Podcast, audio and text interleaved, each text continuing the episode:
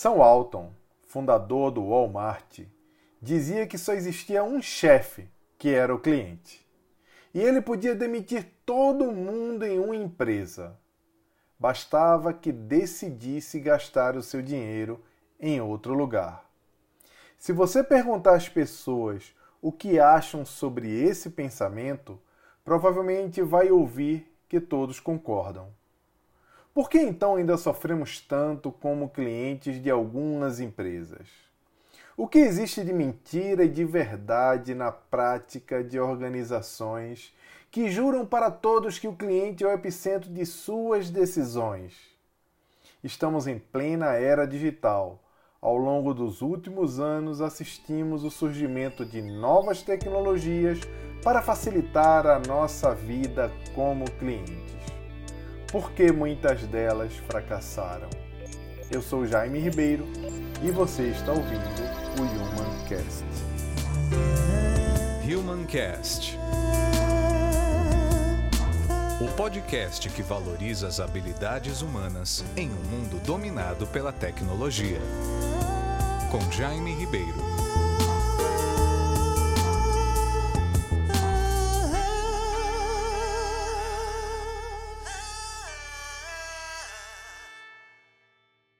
Vocês lembram daquela caixinha de sugestões que as empresas colocavam em suas recepções, algumas para clientes e outras para colaboradores?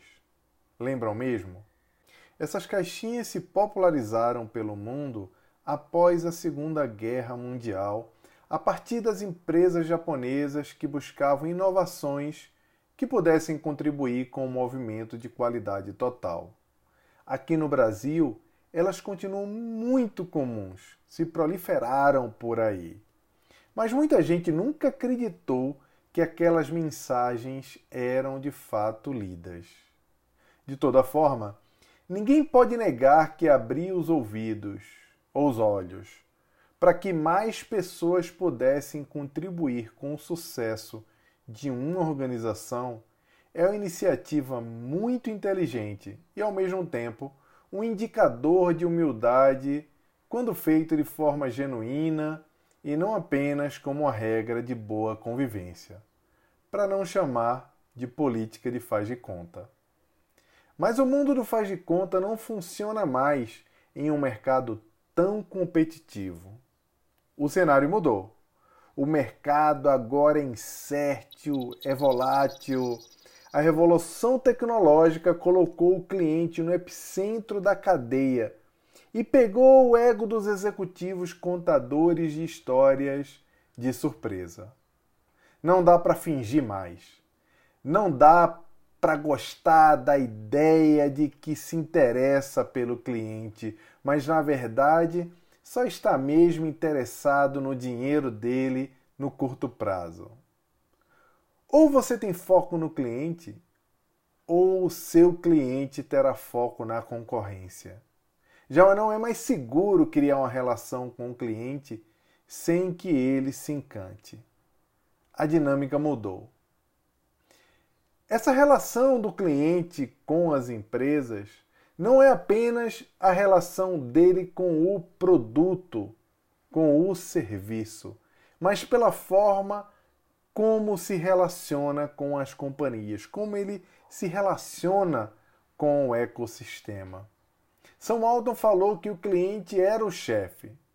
Muitos de nós achamos bonito, mas sentimos que era doloroso demais fazer isso se tornar uma realidade.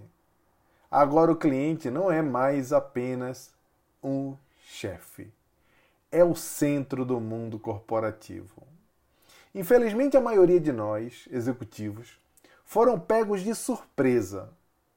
Aqueles que não foram também não eram necessariamente escutados e, em alguns casos, eram até mal vistos como protecionistas, como pessoas que pensavam mais no cliente do que na empresa que os pagava. Que ironia! Essa última frase, por si mesma, já encerra toda a ignorância possível em um ambiente organizacional. Quem paga o salário de todos é o cliente. não é a empresa. O Sam Walton tinha toda razão. A ignorância do ego tem um preço muito alto. Algumas empresas não sobreviveram. Outras ainda se debatem para se adequar a um novo mundo. Mas ninguém efetivamente é capaz de viver nesse novo mundo apenas comprando softwares modernos, colocando puffs coloridos no escritório ou postando coisas legais no LinkedIn. É preciso gostar do cliente, é preciso valorizar as pessoas. Como empresas, não temos coração. A empresa não tem coração, não tem perna, não tem braços. Por isso que nós precisamos de pessoas que os tenham dentro das organizações.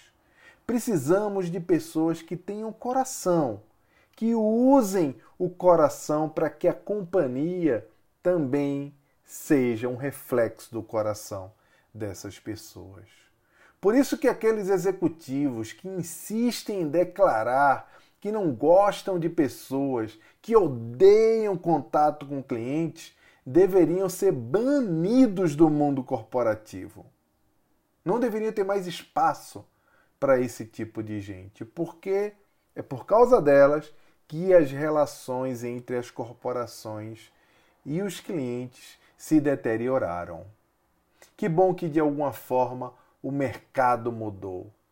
Tem muita gente já correndo atrás. Algumas organizações criaram áreas de sucesso do cliente.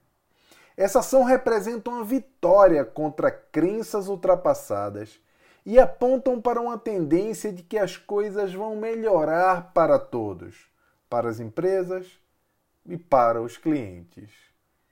Óbvio que isso só vai acontecer quando esses departamentos efetivamente existirem para garantir que os clientes utilizem os produtos ou serviços da maneira correta e que tenham uma boa experiência com ele. A área de sucesso ao cliente é um sucesso se existir para fazer essas garantias. Mas também pode representar um tipo de fracasso organizacional. Deixa eu explicar isso um pouco melhor. A área de sucesso ao cliente é um sucesso porque, enfim, algumas empresas deixaram de jogar o jogo do mercado olhando apenas para dentro, olhando apenas para as próprias ideias. Deixaram de assumir que suas crenças internas era um tipo de garantia de que o melhor estava sendo feito para o cliente, para quem nem foi ouvido nesse processo decisório. Enquanto o próprio cliente estava no limite, insatisfeito pela forma como era tratado e pelo excesso de tomada de decisões desastrosas, como por exemplo uma que foi muito comum pouco tempo atrás, que era colocar chatbots aqueles robozinhos que respondem imediatamente, que muitos deles alegam que se utilizam de inteligência artificial e que aos poucos elas vão aprendendo e nos tratam como se fossem pessoas inteligentes e que todos nós odiamos falar com eles. Mas por alguma razão, nós admitimos há um tempo atrás que era uma boa ideia tirar as pessoas e colocar robôs para falar com os nossos clientes, enquanto eles desejavam um contato mais personalizado, desejavam ser ouvidos, falar com gente que entendesse efetivamente o que eles estavam precisando. Que coisa esquisita esse nosso pensamento de executivo. Mudamos as coisas muitas vezes e nem perguntamos às pessoas o que elas querem não fazemos qualquer consulta, muitas vezes nem pesquisa de mercado para mudar a cara de um produto. Então, que bom que agora existe uma área para ouvir, para ajudar o cliente a ser cliente. Pode soar estranho, mas muitas empresas agora têm uma área só para isso: ajudar o cliente a ser ele mesmo, a não ser esquecido, a não ser maltratado, a ter a garantia de que o que foi combinado com ele não seja ignorado, descumprido, rasgado, violado. Mas calma aí. Vamos pensar um pouco mais no que isso significa. Ao criar uma área específica para isso, para que o cliente seja bem sucedido em ser cliente, seja bem sucedido na sua relação com a empresa, eu, como organização, também assumo que em algum momento perdi a direção, perdi a minha razão de existir. Porque assumo que preciso de gente específica para olhar para o meu chefe, para a minha razão de existir, para o epicentro do meu sistema. E ainda por cima, reconheço que nem todo mundo em minha estrutura trabalha em função do próprio sucesso, que é a satisfação e plenitude do cliente.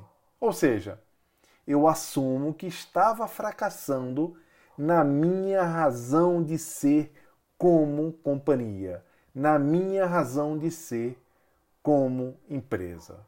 Por isso, a moda de criar o departamento de sucesso ao cliente, ao mesmo tempo que significa iniciativa inteligente e necessária, é uma declaração de fracasso de que a empresa se desviou de seu propósito lá atrás essa reflexão é necessária para lembrar que todos na organização devem trabalhar nesse departamento de sucesso ao cliente.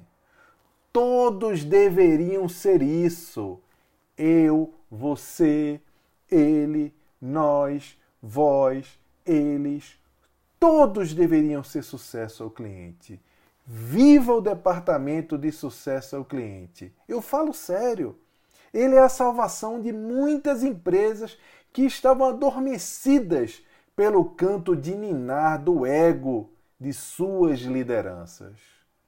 O líder que não escuta quem usa o seu serviço, que não prova o próprio produto, está caminhando para o inferno do fracasso, ou então volitando pela fantasia da do faz de conta alienação volitante de quem acha que as coisas estão bem, de quem acha que está tudo certo, quando na verdade o mundo está desabando e a concorrência está tomando tudo que é seu.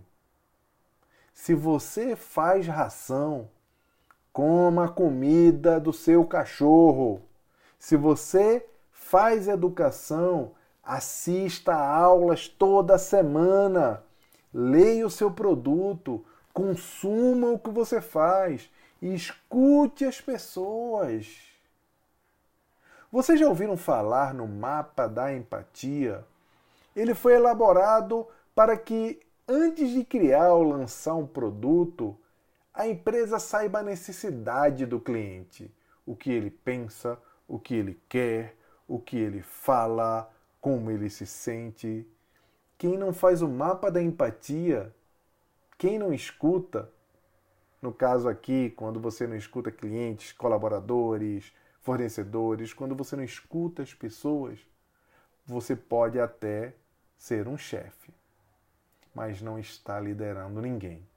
Caixinha de sugestões, software de CRM caríssimo, departamento de sucesso ao cliente, mapa da empatia, tudo pode servir, mas só vai funcionar se mudarmos as lentes que usamos para enxergar o outro ser humano.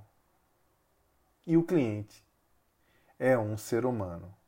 Nós precisamos aprender isso em definitivo.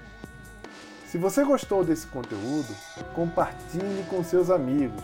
Mande o link para eles agora. E quem quiser ter mais contato com meu conteúdo, basta me buscar no YouTube ou no meu canal no Telegram chamado Século 21 Jaime Ribeiro. Obrigado por acompanhar o Humancast, pessoal, e até a próxima semana. Viva!